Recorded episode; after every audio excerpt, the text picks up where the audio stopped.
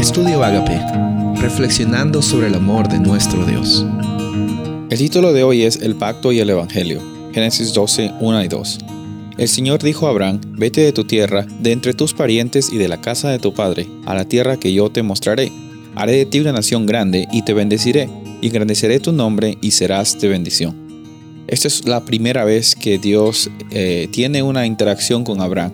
Y en el capítulo 12 encontramos de que Abraham era una persona que, eh, como tú y yo, tenía sus altos y sus bajos, pero al mismo tiempo vemos de que Dios es intencional en alcanzarlo a él y en mostrarle la realidad del pacto. El pacto es una interacción o un contrato que Dios tiene con, con Abraham. Y también, bueno, sabemos que hoy nosotros tenemos la oportunidad de ser eh, parte de ese pacto, del nuevo pacto que Dios te ofrece a ti. Y también en el contexto de las buenas noticias del Evangelio, sabemos de que son buenas noticias cuando Dios nos restaura, Dios nos salva y nos da una nueva oportunidad para vivir para siempre.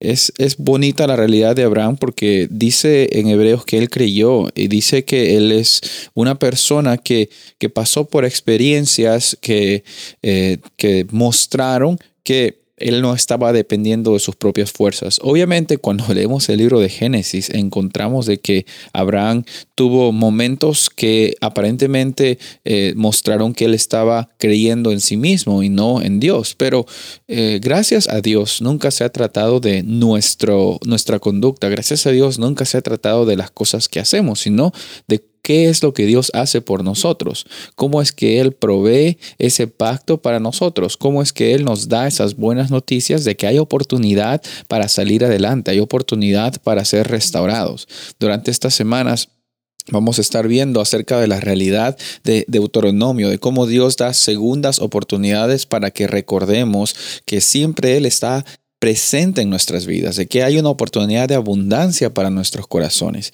Y en estos días vamos a estar hablando acerca de el, pacto eterno, el pacto como la realidad del contrato que Dios tiene, eh, la realidad de, de, cómo es que Él se involucra contigo y conmigo y cómo es que no nos deja no nos abandona y siempre está presente, aunque no lo podamos ver, siempre está presente y siempre está disponible siempre está dispuesto para alcanzarte a ti, alcanzarme a mí, alcanzar a toda la humanidad. Qué hermoso saber que Dios siempre está allí presente. Y hoy día Él también está presente en tu corazón.